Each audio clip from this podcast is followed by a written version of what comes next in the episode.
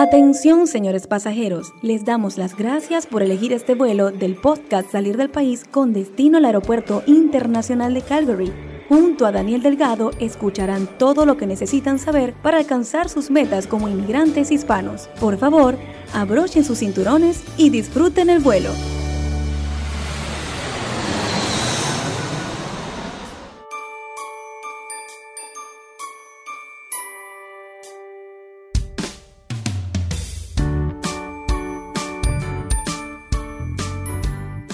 Bienvenidos y bienvenidas a todos los que están aquí en el, en el, podcast de Salir del País. Eh, hoy tenemos un invitado que nos está acompañando desde España, desde Barcelona. Su nombre es Sergi Portolés y su website, el proyecto donde, donde él arrancó esa pobre China y este proyecto es básicamente sobre China. Sergi estuvo viviendo en China alrededor de cinco años. Él uh, estuvo por allá para hacer sus estudios y luego obviamente desarrolló su vida y aprendió un montón de cosas. Estuvimos conversando un poco inicialmente y hay bastantes cosas interesantes que estoy convencido que, que estarán maravillados en, en escuchar, ¿no? Ah, entonces, bueno, bienvenido Sergi. Gracias por, gracias. por venir. Es un placer estar aquí. Cuéntame, si nos puedes, yo, conté algo sobre ti, si, si, nos puedes contar un poco sobre, sobre tu, tu persona Cuéntame qué fue, qué es lo que te motivó a ir a, China. Si nos puedes contar un poquito de esa historia, ¿no? Digamos, allá hace mucho tiempo, en 2004, visité por primera vez China y fue como un amor a primera vista. Así que en esos momentos estaba yo haciendo el doctorado en España y decidí que cuando acabara el doctorado quería irme a hacer una estancia en China o algún... Básicamente, en principio era la idea ir a Asia, pero quería ir a China. Así que en 2010, cuando acabé mi doctorado, pues encontré una beca europea que me permitió ir a, China a desarrollar un proyecto de investigación. Entiendo que tú, que tú estudiaste biología, ¿no? ¿Por qué China? ¿Hay alguna conexión de por qué China y no Japón o por qué no Australia? O sea, ¿qué era lo particular que te llamaba la atención de China? China es, es un país que en esos momentos está creciendo de forma brutal hay, mucho dinero en investigación y mi intención era un poco tener algún perfil diferente del resto de la gente. El resto de gente de mi campo, la mayoría de veces o se va a Estados Unidos o se va a Australia o a un país de habla inglesa. Y respecto en, en Asia, Japón era una opción, lo que pasa que quería un país con más proyección. Japón lleva mucho tiempo estancado, así que China era, no sé, un poco buscar un perfil diferente a mi perfil profesional, digamos. ¿Qué ciudad escogiste en, en China?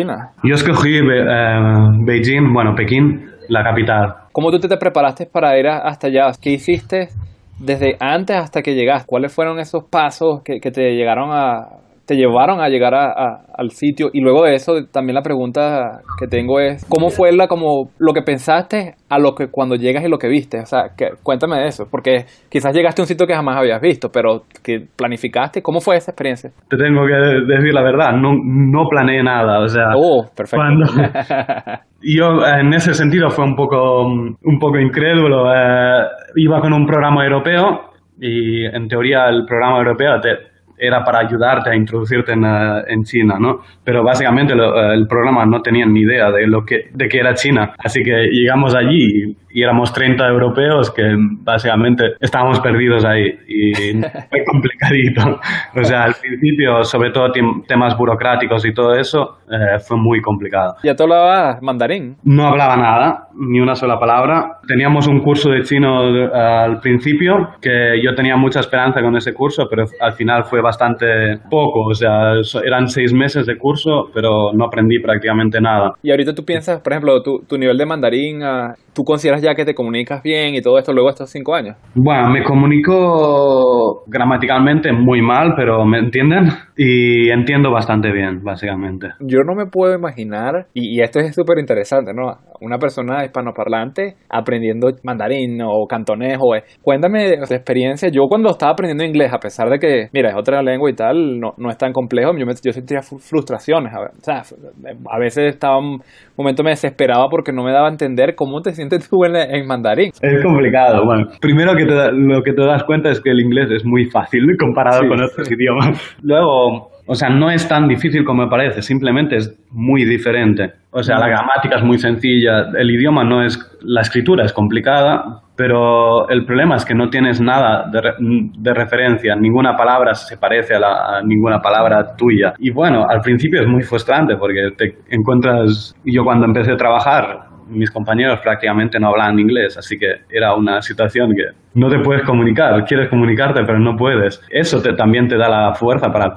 empezar a aprender. ¿Cómo tú notaste, por ejemplo, cuando llegas, que tú recuerdas algo que te haya marcado psicológicamente o en ese momento de la llegada ahí a, a China? O sea, ¿recuerdas algo específicamente? O sea, que te haya marcado en ese momento de esa llegada. Seguramente cuando llegué, en el momento de alquilar un piso, que estuvimos como tipo cinco horas negociando el contrato y al final, pese a la negociación fue dura, chequeamos todo y todo eso y al final igualmente hubo partes del contrato que eran horribles.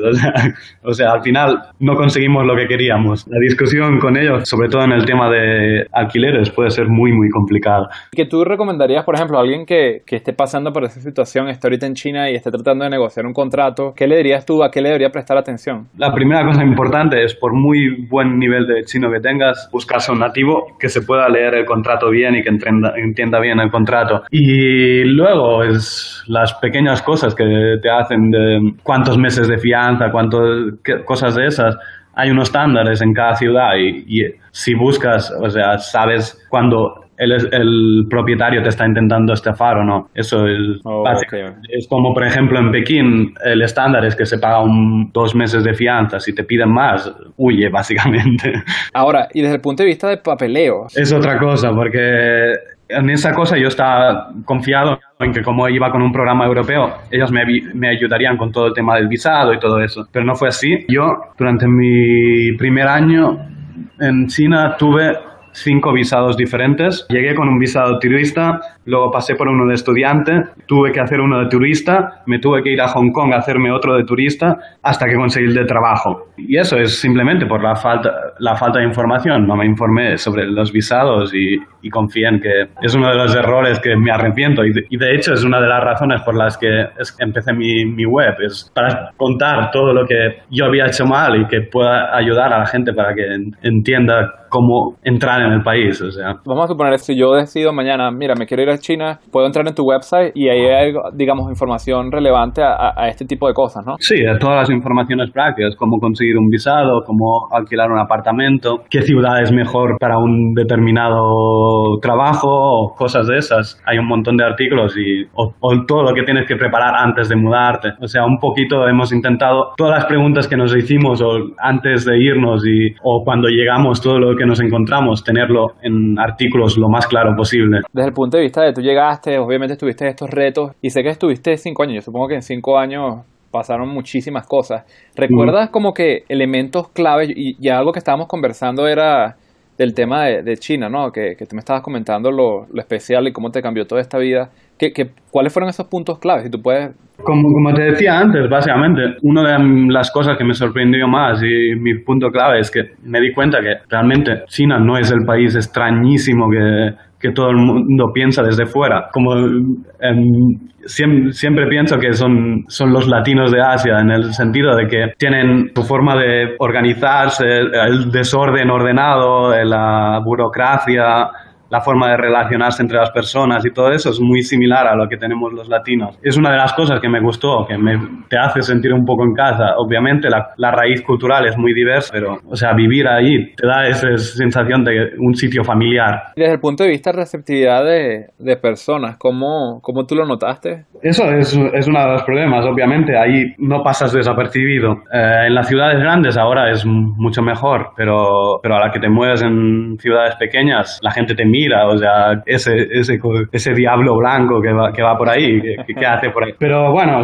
la gente allí son hiper amables, o sea, obviamente tienen mucha curiosidad y te van a preguntar cosas y todo eso. Pero el problema, obviamente, es cuando ya pasas al siguiente estadio, es que es difícil que dejen de considerarte como un extranjero y no como un residente allí, que dejes de ser como una curiosidad, ¿no? O sea, la sensación de que eres un extranjero la, eh, la tienes siempre. Tú te mudaste desde, desde allá, regresaste a España. ¿Tú tienes planes de volver o, o, o realmente ahorita tu, tú te encuentras viviendo ahí. Cuéntame un poquito más si, te gustaría realmente desenvolverte ahí, o sea, seguir viviendo. La cosa es, por muchas razones me gustaría volver, por otras eh, estoy bien donde estoy, ¿no? Pero mi idea ahora mismo es, ahora voy a estar unos años aquí y luego vamos a ver si regreso o no. Obviamente mi mujer es china, por lo que constantemente estoy volviendo para visitar a la familia. ¿Tú cómo definirías para quién es China? O sea, si tú tienes que definir a China, ¿para qué tipo de persona sería China?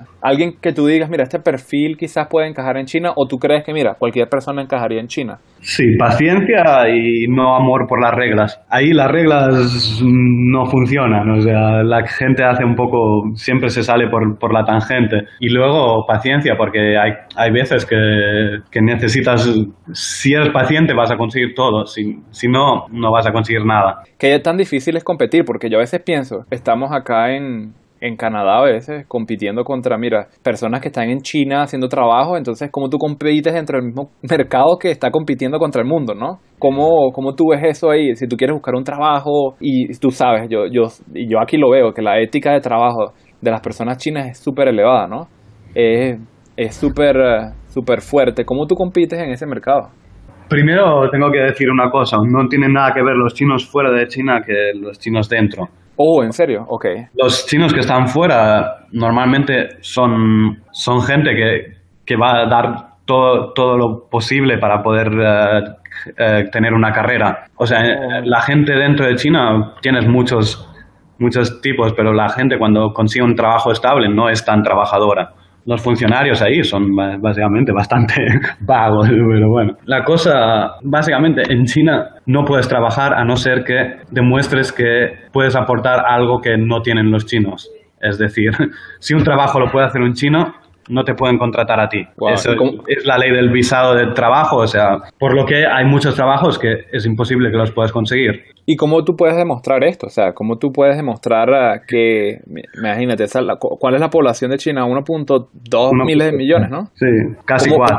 Casi, wow. ¿Y cómo tú demuestras eso? ¿Cómo tú demuestras que, mira, no hay nadie que lo pueda hacer? Bueno, es básicamente, son las leyes de ahí que son siempre son flexibles. Depende de la necesidad que tengan. En las capitales, por ejemplo, en la capital, en Shanghai, en, en, Guangzhou, en las ciudades grandes, cada vez es más difícil. Los requisitos son mayores, pero en las ciudades interiores, donde prácticamente no llega ningún extranjero, allí los requisitos son menores. Te doy el ejemplo claro un profesor de idiomas. O sea, si tú quieres enseñar inglés en Shanghai, tienes que tener el, certificado, el TOEFL o, el equivalente, más tienes que ser nativo. Si no, no, te van a contratar. Pero si te va, por ejemplo, yo me voy a una ciudad de tercera, puedo conseguir como profesor de inglés, aunque no soy nativo, no tengo ningún certificado para enseñar. Simplemente, pues, o sea, los... Y la ley es exactamente la misma, simplemente lo, cómo se aplica es diferente en cada ciudad. Ahora, y una de las cosas que, que yo me pregunto siempre con el tema de, de, China, ¿cómo tú notas, el, tú crees que,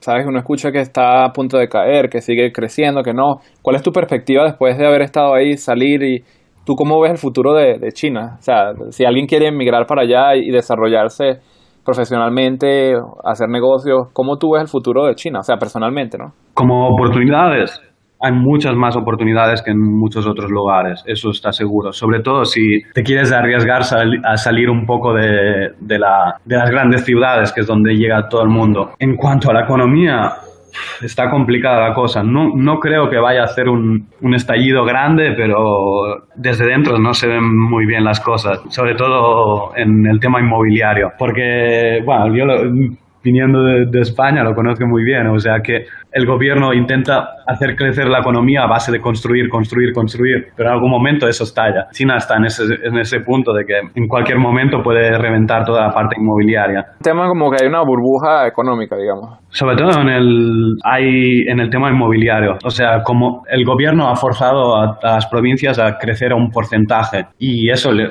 están creciendo de como pueden. Yo creo que les va a venir un periodo de, de crecimiento lento y va a ser difícil para ellos. También ah, saltando un poco al, tema de, cayendo de nuevo en el tema de, de personas, de, comunidades, ¿cómo tú notaste que los, los, chinos ven al mundo? O sea, ¿cómo tú notaste que los chinos piensan de los hispanos? ¿Cómo tú notaste que los chinos piensan de los americanos? ¿Cuál fue tu perspectiva? A ver, los los chinos son muy orgullosos, tienen mucho orgullo de, de, China por su historia, por lo que sea. Ven a los extranjeros como con curiosidad, más que nada. O sea, es una de las cosas que me gustó mucho porque son muy receptivos, no sé hasta cuánto tiempo, pero nunca he tenido esa sensación agresiva contra los extranjeros y siempre tienen curiosidad sobre Estados Unidos, sobre Europa, sobre los diferentes, en cierto sentido tienen curiosidad. Conectando los puntos de nuevo con lo que dijiste, ¿tú crees que está la curiosidad pero ya como que hasta cierto punto no, no, entra la receptividad de hacerte pertenecer a la cultura? Por ejemplo, acá en Canadá,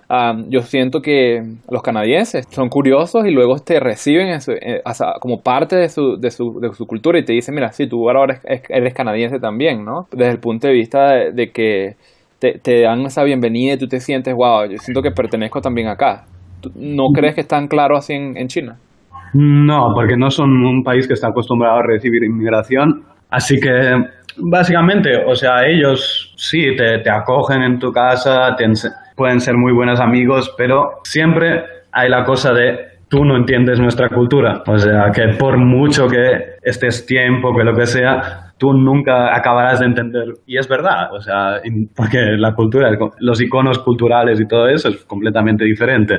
¿Y cómo tuviste el tema político? O sea, ¿es, es bastante intenso como, como, se proyecta al mundo? O, No, no. La, yo creo que uno de, la, de lo que hacen los eh, medios de comunicación occidentales es dar una imagen sobredimensionada de lo que pasa. Porque, o sea, como ciudadano raso, tú no te das prácticamente cuenta de, de todas las cosas que dicen. En el sentido de la libertad, en ciertos sentidos, hay, como ciudadano raso tienes más libertades que en, por ejemplo, en Europa, donde hay normas muy estrictas para cada cosa. Luego, o sea, obviamente una cosa que se nota mucho es la, lo que es la censura en Internet, más que nada porque no puedes acceder a Facebook, no puedes acceder a, a Twitter y cosas de esas. Pero en el resto de cosas, a no ser que obviamente te pongas en movimientos políticos, no, no notas absolutamente nada. Y eso es súper interesante y, ese, y a eso quería ir poco a poco, porque yo sé que en, tu, en el website de ustedes, ustedes tienen el VPN para China, ¿no? O sea, sí, eso eso es bastante importante. Y, eso pregunto, porque yo digo, mira, tienes a estas personas que, que están ahí, quieren comunicarse con el resto del mundo y todo esto, y, realmente no... Es peligroso meterse, o sea, ahora que estamos entrando en el tema de Internet, es peligroso, es peligroso, te puede pasar algo a ti si, si te pones a jugar mucho con, con el tema de, del Internet y todo esto. No, no, no, o sea, a ver, la cosa es, la, la censura básicamente está destinada al a los chinos, digamos. No, o sea, como extranjero tú no vas a tener problemas porque saben que tú vas a utilizar una VPN para acceder a, los servicios eh, que no se pueden acceder en China.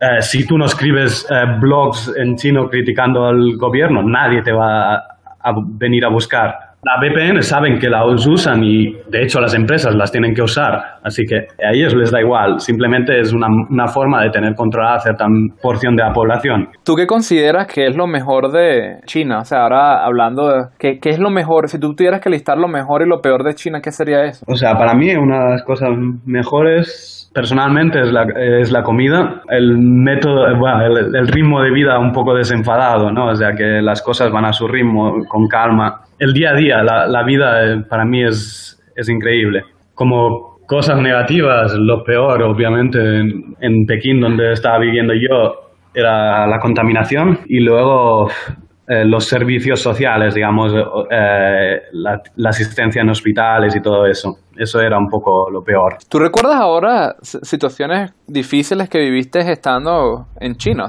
¿Existen como que momentos que te hayan marcado allá personalmente? Mm, quizá cuando tuve que ir al hospital. Fue, bueno, fue por una tontería, me, me rompí el dedo del pie pero, o sea, tener que discutir con el, con el doctor porque él te quiere hacer una cosa que es más cara y tú le dices, no, no, no hace falta que me, haga, que me hagas eso, em, puedes hacer otro. O sea, eso para mí era la primera vez que me tenía que enfrentar con un doctor para que no me, porque él está buscando dinero, digamos. Eso me, me marcó bastante. O sea, entonces en el sistema, digamos que en China eh, la, la, medicina es privada o, o, fue que tú decidiste ir a... No, la, la, digamos que la sanidad es pública, se paga. O sea, tiene una, una sanidad pública que es un poco más barata que la privada, pero tienes que pagar y bastante dinero. Y básicamente si, si, quieres que te cuiden bien, tienes que además pagar extra de dinero. O sea, si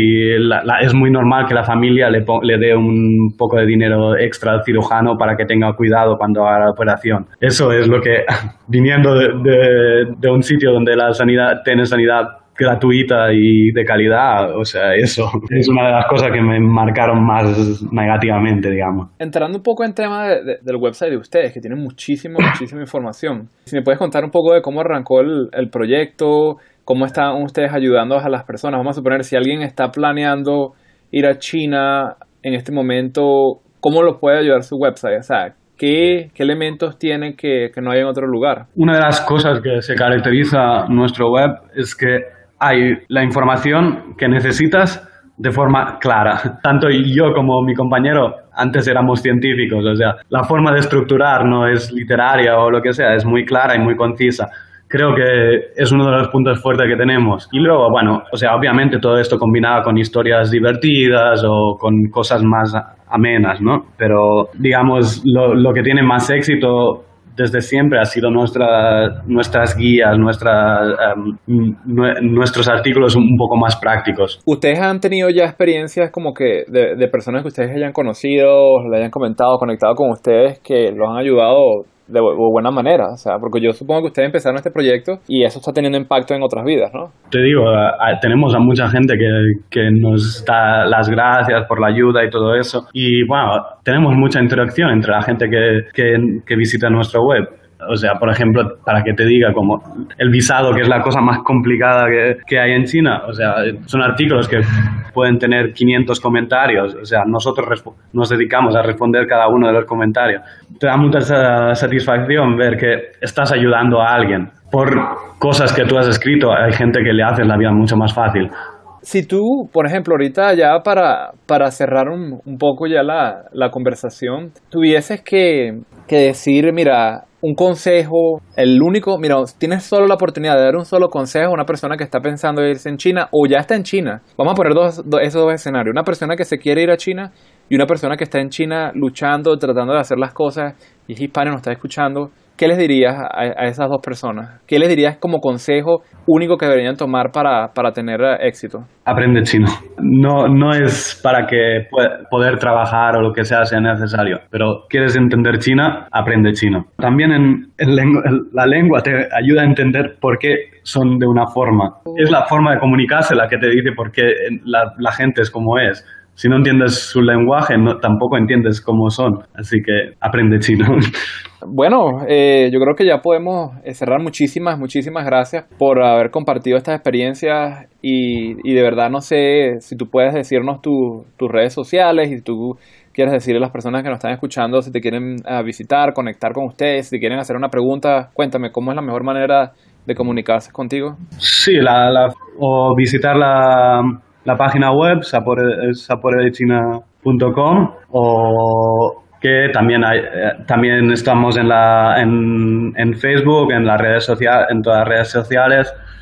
Luego también pueden visitar mm, mi nuevo proyecto que se llama chinaspace.com que, que, es lo que estoy iniciando aquí en Barcelona, así que Genial, ¿y, qué se trata, y antes de cerrar, ¿de qué se trata ese? Básicamente hemos creado una pequeña escuela de cocina y de y de idioma chino. Muchísimas gracias por, por estar aquí con nosotros y, y, gracias a todos los que nos están escuchando y ya nos estaremos viendo en el próximo episodio y bueno, hasta la próxima. Visítanos en salirdelpaís.com y síguenos en Twitter y en Facebook estamos por acá. Ok, bye, gracias. Atención, señores pasajeros. Esperamos que hayan disfrutado de un maravilloso viaje junto a nosotros. Gracias por elegir el podcast Salir del País con Daniel Delgado, donde escuchas todo lo que necesitas saber para tener éxito como inmigrante hispano. Los esperamos en un próximo vuelo. Para más episodios y artículos, pueden suscribirse a nuestro podcast y visitar salirdelpaís.com.